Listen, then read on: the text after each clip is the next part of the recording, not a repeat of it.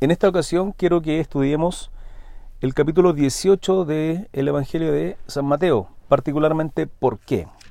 Porque en el capítulo 18, versículo 18 y versículo 20 son dos versículos muy mal interpretados durante mucho tiempo por la iglesia, por los cristianos, básicamente porque no entienden el contexto. Esta pregunta me lo hicieron hace poco y nos llevó a estudiar el contexto de estos dos versículos. Cuando uno logra entender el contexto de estos dos versículos, se da cuenta de que han sido muy mal interpretados y muy mal utilizados muchas veces. Dice así el capítulo 18, versículo 18 de San Mateo. De cierto os digo que todo lo que atéis en la tierra será atado en el cielo y todo lo que desatéis en la tierra será desatado en el cielo. Muchas veces se utiliza este versículo para desatar o para atar demonios.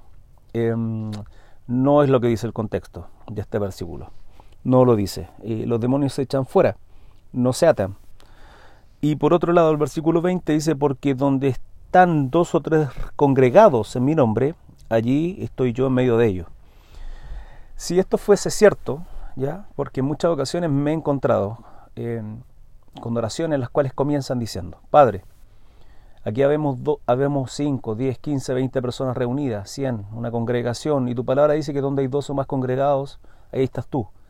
Digo, si esto fuese correcto, si esto fuese interpretado correctamente, entonces, ¿qué significa cuando yo estoy solo? ¿Qué significa cuando yo estoy en mi pieza, en mi cuarto, o me aparto en ayuno a un monte, al desierto, o me aparto en medio de la noche, eh, solitariamente a buscar de Dios? ¿Qué ocurre? ¿Dios no está ahí? Sí, claramente. Dios está. Nosotros somos templo, nuestro cuerpo es templo del Espíritu Santo, es templo de Dios, de Yahweh, de Jehová. Por tanto, este versículo no tiene la interpretación correcta tiene que tener. Y cuando compartía esto yo, me llevaba a estudiar el, capítulo completo. Y eso es lo que quiero invitarles. Quiero que compartamos el capítulo completo 18, el cual van a salir muchas cosas bonitas eh, para entender qué significa em, estos dos versículos, cuál es el contexto en general y cuál es la voluntad de Dios, la cual tiene que ser también nuestro corazón. Esto tiene que ver con aquellos que predicamos el Evangelio, con aquellos que entregamos un mensaje extraído directamente del corazón de Dios y con qué objetivo eh, lo hacemos. Capítulo 18, versículo 1 dice así, ¿quién es el mayor? En aquel tiempo los discípulos vinieron a Jesús diciendo, ¿quién es el mayor en el reino de los cielos? Imagínense, los discípulos preguntándole al maestro, y llevando Jesús a un niño lo puso en medio de ellos, y dijo, de cierto os digo que si no os volvéis y os hacéis como niños, no entraréis en el reino de los cielos. Así que cualquiera que se humille como este niño, este es el mayor en el reino de los cielos. Y cualquiera que reciba en mi nombre a un niño como este, a mí me recibe. Contextualizando un poco esta breve historia, que son los primeros cinco versículos de este, primer, de este capítulo 18 de San Mateo, está hablando de la humildad. Dice que tenemos que ser como niños. Y esto uno lo puede ver en, muchas otras partes del Nuevo Testamento también, donde, donde Dios nos busca. Eh, nos llama a tener la inocencia, la fe, el creer inocentemente como lo hace un niño. Un niño puede ser muy, muy burdo este ejemplo, pero a un niño de pronto uno le puede decir, ve y anda a ver si está lloviendo en la esquina. puede haber un 30 grados de calor y un niño va, un niño inocente, porque no pone en duda lo que un adulto le dice. Él va, es obediente. Y aquí está contextualizando la humildad de un niño, la fe. Eh, los niños son así. Los niños creen. No ponen en duda lo que un padre le dice a su hijo. El niño confía ciegamente en su padre. Es, el, es, el, objetivo de estos primeros cinco versículos, la humildad. Fíjense que, que uno puede ver la historia de la Biblia, históricamente hablando, a hombres y mujeres, en los cuales es maravillosa la palabra porque Dios los revela cómo deposita en ellos su gracia, cómo hace a través de ellos prodigios, cómo hace milagros Moisés, Samuel, Elías, Eliseo, Ruth, etcétera, pero no deja en ningún momento de mencionar también cuáles fueron sus carencias, sus falencias, sus errores, sus pecados. Y es maravilloso porque uno se logra dar cuenta de que fueron personas comunes y corrientes, las cuales simplemente fueron instrumentos de Dios utilizados con gracia de Dios, con el Espíritu Santo, con poder y autoridad, pero que también cometieron muchos errores. Pero fíjense que David aprendió una cosa maravillosa y quiero en este caso contextualizarlo estos primeros cinco versículos, que fue ver el mal ejemplo que tuvo Saúl como rey, que esperando que fuera honrado delante del pueblo sin importarle lo que Dios pensaba de él, y terminó vuelto loco. Sin embargo, David aprendió eso y se dio cuenta que él podía perder todo, todo. Cuando él cometió errores, dijo, quítame todo, Señor, si es posible, todo, aparta todo de mí, pero jamás apartes tu presencia de mí. Esa es la inocencia, es un corazón humillado, es un corazón humilde delante de Dios, sabiendo que quienes estén escuchándome en esta hora, ustedes y yo, lógicamente, mientras estemos en esta carne caída, en este cuerpo corrupto, seguiremos cometiendo errores. Pero lo que desea Dios es que tengamos un corazón humilde, como un niño.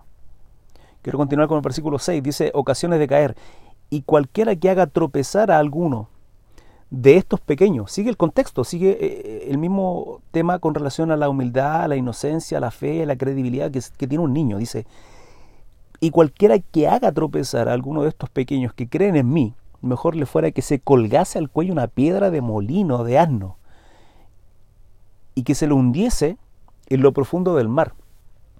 Hay del mundo por los tropiezos, porque es necesario que vengan tropiezos. Pero hay de aquel hombre por quien viene el tropiezo. Por tanto, si tu mano o tu pie te es ocasión de caer, córtalo y échalo de ti. Mejor te es entrar en la vida cojo o manco que teniendo dos manos o dos pies ser echado en el fuego eterno. Qué tremenda palabra. Y el 9 dice, y si tu ojo te es ocasión de caer, sácalo y échalo de ti. Mejor te es entrar con un solo ojo en la vida que teniendo los dos y ser echado en el infierno de fuego. Yo no sé qué es lo que aparta tu vida de pronto de la santificación que tenemos que tener como creyentes en Cristo. La palabra establece que nosotros debemos buscar al Padre diariamente, tener una comunión por medio del Espíritu Santo, por medio de la oración, por medio de la palabra. Pero si hay algo que está entorpeciendo eso, quítalo, apártalo, sea quien sea. Es extraño pensar muchas veces que incluso de tu misma familia, de tu misma casa, tu mismo amigo, la gente más cercana, aquel, aquellos que tú quieres y amas, de pronto son los tropiezos para nuestra vida. Permíteme decirte con total autoridad, porque la palabra lo establece, arranca esa relación, quita eso que está provocando que no haya santificación en tu vida. Dice, porque eso te está llevando a apartarte de la vida. ¿De qué vida? De la, de la vida eterna, el cual el Padre tiene para ti. Él busca santos. Pero también en el principio habla de hay de aquellos que hacen tropezar a estos pequeños. Claro, la palabra establece que en los últimos tiempos también vendrán falsos maestros con falsas doctrinas, que creyéndose sabios simplemente traen doctrina de demonios, apartándote de Dios. Una de las primeras cosas que hacen aquellas personas que tienen el corazón completo y absolutamente entenebrecido es echar por fuera, echar por tierra, degradar la palabra de Dios.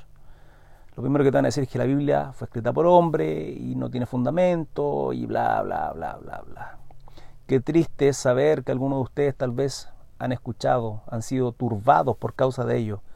Pero más triste aún es, hay de aquellos que lo han hecho. Qué penoso es saberlo, de verdad. Continuamos con el versículo 10, dice, mirad que no os menospreciéis a uno de estos pequeños, porque os digo que si que sus ángeles en los cielos ven siempre el rostro de mi Padre que está en los cielos, porque el Hijo del Hombre ha venido para salvar lo que se había perdido. Está hablando de Jesús. Jesús es el Hijo del Hombre. Él vino a salvar, la palabra establece que vino a los suyos, a los suyos vino y los suyos no le recibieron. ¿Quiénes son los suyos? Los judíos, su pueblo hebreo más a todo aquel que le recibe le da Nosotros somos engendrados, nosotros somos adoptados por el Padre debido a que Jesús fue rechazado por los suyos. Él vino a rescatar lo que se había perdido, su pueblo, y que aún anda perdido en medio del desierto. El 12 dice, ¿qué os parece si un hombre tiene 100 ovejas y se descarría a una de, y se va, se descarría una de ellas, no deja las 99 y va por los montes a buscar la que se había descarriado? Y si acontece que la encuentra, de cierto os digo que se regocija más por aquella que por las 99 que no se descarriaron. Así no es la voluntad de nuestro Padre, que está en los cielos, dice que se pierda uno de estos pequeños. Seguimos el mismo contexto. Capítulo 18 sigue contextualizando el reino de los cielos, sigue contextualizando la fe, el creer. Pero en este caso la parábola de la oveja perdida tiene relación con el hijo pródigo. ¿Qué significa? significa que si tú eres creyente, si tú fuiste creyente, si fuiste cristiano, si caminaste la fe en algún momento y te apartaste como oveja, saliste del redil de nuestro pastor, de nuestro buen pastor, establece la palabra que, que el pastor va por esa oveja, va en busca de esa oveja y la trae a su redil. Y cuando la trae de vuelta, su gozo es mucho más grande por esa oveja que por el 99 que está en el redil. Motivo, motivo es que el corazón del Padre es que no se pierda nada. Y es que debes entenderlo. El capítulo 18 está contextualizando eso. El amor de Dios que tiene para con nosotros. ¿Con quienes? Con quienes confiamos, creemos en Jesucristo como nuestro Salvador.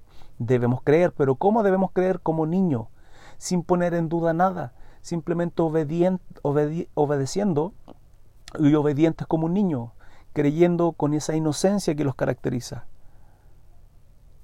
pero también establece, hay de aquellos que hacen tropezar estos pequeños, hay de aquellos que lo hacen tropezar. Y por tanto a ti también te da una ordenanza y un mandato, un mandato y nos dice, pero si hay algo que está afectando tu vida, si hay algo que está haciéndote caer, tropezar, entenebreciendo tu corazón con doctrina de demonio, haciendo, diciendo cosas que no corresponden ante la palabra de Dios, dice, córtalo, quítalo de ti, sácalo de ahí. ¿Y qué pasa si es, si, es, si esa persona debido a este tipo de gente inescrupulosa, con, conocimiento, pero aún así con su corazón completo y absolutamente turbado y con venda en sus ojos que no son capaces de, ver la verdad simplemente por la concupiscencia, por, por, lo malévolo que son sus corazones, ¿qué pasa si te pierdes? Dice el Padre que se alegra en volver a traerte al redil. Hay un gozo. ¿Por qué? Porque el capítulo 18, versículo 14 dice, así no es la voluntad de nuestro Padre que está en los cielos, que se pierda uno de estos pequeños. La voluntad del Padre no es que nos perdamos, es tenernos en el redil. Continúo con el versículo 15. Dice, título, ¿cómo se, ¿cómo se debe perdonar al hermano? Por tanto, si tu hermano peca contra ti, ve y repréndele estando tú y él solos. Si te oyere, has ganado tu hermano. ¿Cuál es el contexto? ¿Por qué dice qué tipo de pecado está hablando acá? En este, en este caso el contexto es si tal vez tu hermano, tu hermano, habla de tu hermano, habla de una persona que tiene fe, conocimiento y peca contra ti. Cualquier pecado sí, pero el contexto en este caso es que está hablando cosas que no corresponden. Probablemente te está haciendo caer y, apartarte de la santificación que significa la vida del creyente, del cristiano. Dice, ve y repréndele estando tú con él solo, los dos. Nadie más. Repréndele. Pero ¿con qué corazón? Con el corazón y la voluntad que tiene el Padre. Dice que no se pierda. La voluntad de Dios es, que nadie se pierda. Es que ninguna oveja se vaya, se aparte. Ese es el corazón que tenemos que tener. O sea, si un hermano peca contra mí, yo tengo que ir y hablarle, exhortarle, corregirle a la luz de la palabra entendiendo que el corazón del Padre es que ese hermano no se pierda, aun cuando él está mal. Pero miren, dice el 16 más, si no te oyere, toma aún contigo a uno o dos, para que en boca de dos o tres testigos conste toda palabra. Claro, si tú le hablas y no entiende y no quiere entender y es necio, y en su corazón simplemente está eh, pensando que está correcto, que hizo bien, que, que no hay ningún pecado en él, tú traes dos o tres testigos, porque a la luz de la palabra está errado y tú tienes que, tú tienes que testificar esto delante de otras personas. Dice, si no los oyere a ellos, dilo a la iglesia. Y si no oyere a la iglesia, tenle por gentil y publicano. Fíjate la diferencia que está haciendo. O sea, vas tú solo, le corriges, le exhortas. ¿Con qué, con, qué, ¿Con qué corazón? Con un corazón de que no se aparte de Dios, de que está, de, hacerle ver el error en el que está, el pecado en que está, que tú le perdonas, pero con un corazón no de juicio, sino con un corazón de que vuelva, que, que, no se aparte, que no se aleje esa oveja, que vuelva al redil. Dios te va a usar como instrumento para aconsejar, ayudar, exhortar, dirigir, vivificar, o sea, darle vida espiritual a esa persona. Pero si no te oye, ve con testigos. Y si aún así no oye, delante de la iglesia. Y si aún así no oye, es una persona terca, es una persona completa y absolutamente necia que no quiere entender a la luz de la palabra que está errado, dice tenlo por gentil y publicano. O sea, descártalo, deséchalo. ¿Cuál es el contexto de esto? Lo mismo, corta aquello que te está haciendo pecar y apartarte de la voluntad y el propósito de Dios. Versículo 18 dice, de cierto os digo que todo lo que atéis en la tierra será atado en el cielo y todo lo que desatéis en la tierra será desatado en el cielo. El contexto de este versículo no es demonio. En el contexto de este versículo está hablando de una situación eclesiástica, de una situación, de una autoridad que Dios deposita en la iglesia para con aquellas personas que están haciendo lo incorrecto. Esa es la autoridad que tiene la iglesia. Esa es la autoridad que tiene la congregación. No solo tú como persona, en este caso, con la voluntad, el, el corazón, de Dios que esa persona no se aparte de hacerle ver el error en el que está, de hacerle ver el error en el que está con dos o tres testigos, de hacerle ver el error delante de la iglesia para que todos tengan testimonio y sepan que lo que está haciendo es incorrecto, en este caso, la palabra establece que hay una autoridad en la iglesia. Finalmente en el versículo 19 dice, otra vez os digo que si dos de vosotros se pusieren de acuerdo en la tierra acerca de cualquier cosa que pidieren, le será hecho por mi Padre que está en los cielos. Este versículo también se interpreta mal, porque de pronto podríamos pensar que podríamos pedir lo que se nos antoje a Dios. Y sí, literalmente este versículo lo está diciendo, pero no es el contexto por el cual está establecido en este capítulo 18 de Mateo. ¿Qué está hablando? ¿Cuál es el contexto de esta situación? Está hablando de la autoridad que tiene la iglesia ante una situación de pecado, ante una situación que no es correcta. Ese es el contexto. Y el 20 dice, porque donde están dos o tres congregados en mi nombre, allí estoy yo en medio de ellos. Lo que está haciendo en el versículo 18, lo que está haciendo en el versículo 19, lo que está haciendo en el versículo 20, es redundar en lo mismo, la autoridad que tiene la iglesia que Dios depositó en ella. es una autoridad que Dios establece, porque somos sus hijos, porque nosotros como cristianos tenemos esa autoridad. Muchos creen que el cristiano no debe juzgar, y sí es cierto, la palabra dice como medimos será medido nuestra vida, como juzgamos seremos juzgados. Por tanto, en, nuestro, en, en nosotros tenemos la autoridad de hacerlo, sí, pero no para destrucción. en nosotros no está el hecho de querer juzgar, criticar a alguien para cortar cabeza violentamente, sino tiene que ser el mismo sentido que tiene el Padre, el corazón de Dios, que es que nadie se pierda. No es simplemente andar juzgando y cortando cabeza y tratando de, de pecador a medio mundo porque yo soy el gran santo. Cris, ¿por qué lo supone? Vamos a seguir leyendo. 21. Entonces se le acercó Pedro y le dijo, Señor, ¿cuántas veces perdonaré a mi hermano que pegue contra mí hasta siete? En este caso Pedro no está entendiendo. A mí me da la impresión muy claramente que Pedro no está entendiendo. Pedro dice, vale, ok, tenemos una autoridad de parte del Padre, que en este caso Jesús nos está diciendo. Por lo tanto, nosotros podemos perdonar hasta, hasta un límite y después simplemente cortar cabeza y, echarlo y excomulgar a toda esta gente pecadora que lo único que hace es, es lo malo. El contexto lo dice, hasta cierto punto sí, tenemos autoridad, pero no está entendiendo, no está entendiendo cuál es el corazón del Padre. Porque Jesús le dice en el 22, le dice, Jesús le dijo, no te digo hasta siete, sino aún setenta veces siete. Está hablando de una nobleza, de un corazón, de que Pedro entiende, entiende que esto no se trata de ejercer juicio sobre aquellos que hacen lo malo, lo incorrecto, que están pecando contra ti, tal vez dentro de la congregación, tal, vez en una hermandad, en la familia, qué sé yo. No, si a la luz de la palabra están en lo incorrecto, tu corazón está el perdonarles pero también en atraerlos a toda la verdad. A la verdad, porque la verdad os hará libre, dice la palabra de Dios. El corazón del Padre, la voluntad de Dios es que esas personas no se pierdan. Y si están haciendo lo incorrecto, si están en lo malo, si están errados, es traerlos a la voluntad de Dios, a la luz de la palabra, para que su corazón entenebrecido sea esclarecido ante la gloria del Padre. ¿Cómo lo sé? Sigamos leyendo. Versículo 23 comienza con un título que dice, un título que dice los dos deudores. por lo cual el reino de los cielos es semejante a un rey que quiso hacer cuentas con sus siervos. Y comenzando a hacer cuentas, le fue presentado uno que le debía diez mil talentos. A este, como no pudo pagar, ordenó su señor venderle y a su mujer e hijos y todo lo que tenía para que se le pagase la deuda. Entonces aquel siervo postrado le suplicaba diciendo, Señor, ten piedad, ten paciencia conmigo. o sea, lo que estaba solicitando era piedad, misericordia. Dice, y yo te pagaré todo. El Señor de aquel siervo, movido a misericordia, le soltó y le perdonó la deuda. Imagínense el corazón de su amo, de su Señor, que conmovido en su corazón por el clamor de ese siervo, simplemente le perdona la deuda. dice, pero saliendo aquel siervo halló a uno de sus consiervos, consiervo, uno de sus pares, que le debía 100 denarios.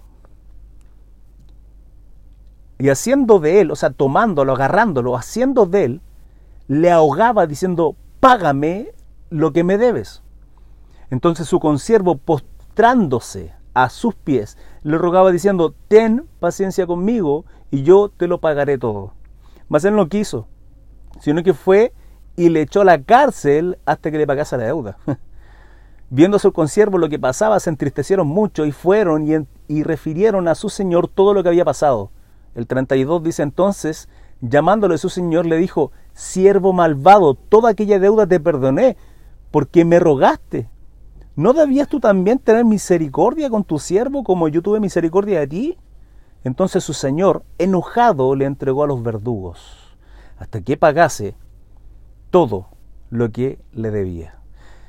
35 y finaliza el capítulo 18. Dice, así también mi Padre Celestial hará con vosotros si no perdonáis de corazón cada uno a su hermano sus ofensas. Este contexto del capítulo 18 está hablando del reino de los cielos, está hablando de la autoridad que tiene la iglesia, pero esa autoridad tiene que ver con el amor, el corazón del Padre y la voluntad que no es que se pierda nadie.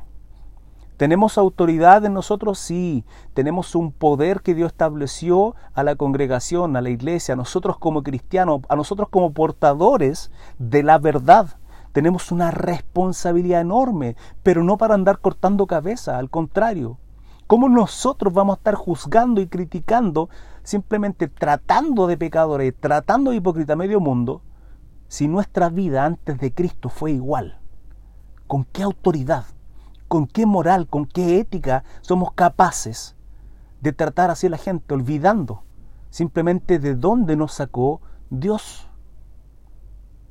Digo, dudo absolutamente que alguno de nosotros tenga una vida tan santa, tan perfecta, capaces de arrojar la piedra, como fue en el caso de María Magdalena, cuando Jesús les dice, bueno, que no haya pecado, que no tenga pecado en su vida, arroje la primera piedra. Nadie fue capaz de arrojar esa piedra. Pero nosotros muchas veces está la soberbia está la arrogancia de creernos santos, de creernos lo mejor de lo mejor simplemente porque somos cristianos y estamos llevando una vida de oración y de lectura y somos cristianitos simplemente de papel. ¿Dónde está el corazón de Dios nosotros? ¿Dónde está el corazón del Padre de que no quiere que nadie se pierda? ¿Y nosotros está el juzgar? ¿En serio? Del 23 al 35 habla de una deuda que tenemos para con el Padre. Si Él tuvo misericordia de nosotros, es la misma misericordia que tenemos nosotros que tener. En más, en la oración tipo dice, perdona nuestras deudas, como nosotros perdonamos a nuestros deudores. Perdona nuestras ofensas, Padre, como nosotros perdonamos también. ¿Somos nosotros perdonadores? ¿Estamos nosotros teniendo ese corazón? ¿Estamos realmente perdonando? ¿Estamos mirando a la gente que está en pecado, que está haciendo lo malo, e incluso aquellos que pecan contra nosotros? ¿Estamos teniendo un corazón de misericordia? ¿Estamos, estamos corrigiendo eso nuestro hermano entendiendo que nosotros también anduvimos igual? Fíjense que cuando entra la arrogancia en nosotros, la soberbia en nosotros, a veces, muy probablemente, se lo digo por experiencia propia, Dios también nos hace recordar nuestro pasado. Tal cual, tal cual pasaba con David, un hombre que fue un guerrero, un gran rey, un ícono, un, un símbolo en la historia hebrea y para los judíos un grande. Sin embargo, cuando entraba la arrogancia y la soberbia en David, no hacía más que hacerle recordar de dónde Dios lo había sacado, de en medio de una, como pastor de ovejas, en medio de la oveja, en medio de la manada, y lo hacía sentir olor a guano, a caca, literal, de ahí lo sacó, convirtiéndolo en un gran rey, un gran rey porque la gracia de Dios estaba en él. ¿Quién eres tú? ¿Un gran cristiano? ¿Quién soy yo? ¿Un gran cristiano? No olvidemos simplemente que es la gracia del Padre, la que está en nosotros, que nos hace volvernos cristianos. No somos grandes cristianos, simplemente somos cristianos. Y en nosotros tiene que estar la misma misericordia y el amor bondadoso y el propósito y la voluntad del Padre de sentir dolor por aquellos que se pierden. No sentir complacencia, alegría por aquellos que están en lo incorrecto. Espero que este mensaje haya sido de mucha bendición para ti. Te envío un abrazo gigante donde quiera que estés y que la la paz de Dios, la paz del Padre te alcance. Hasta luego.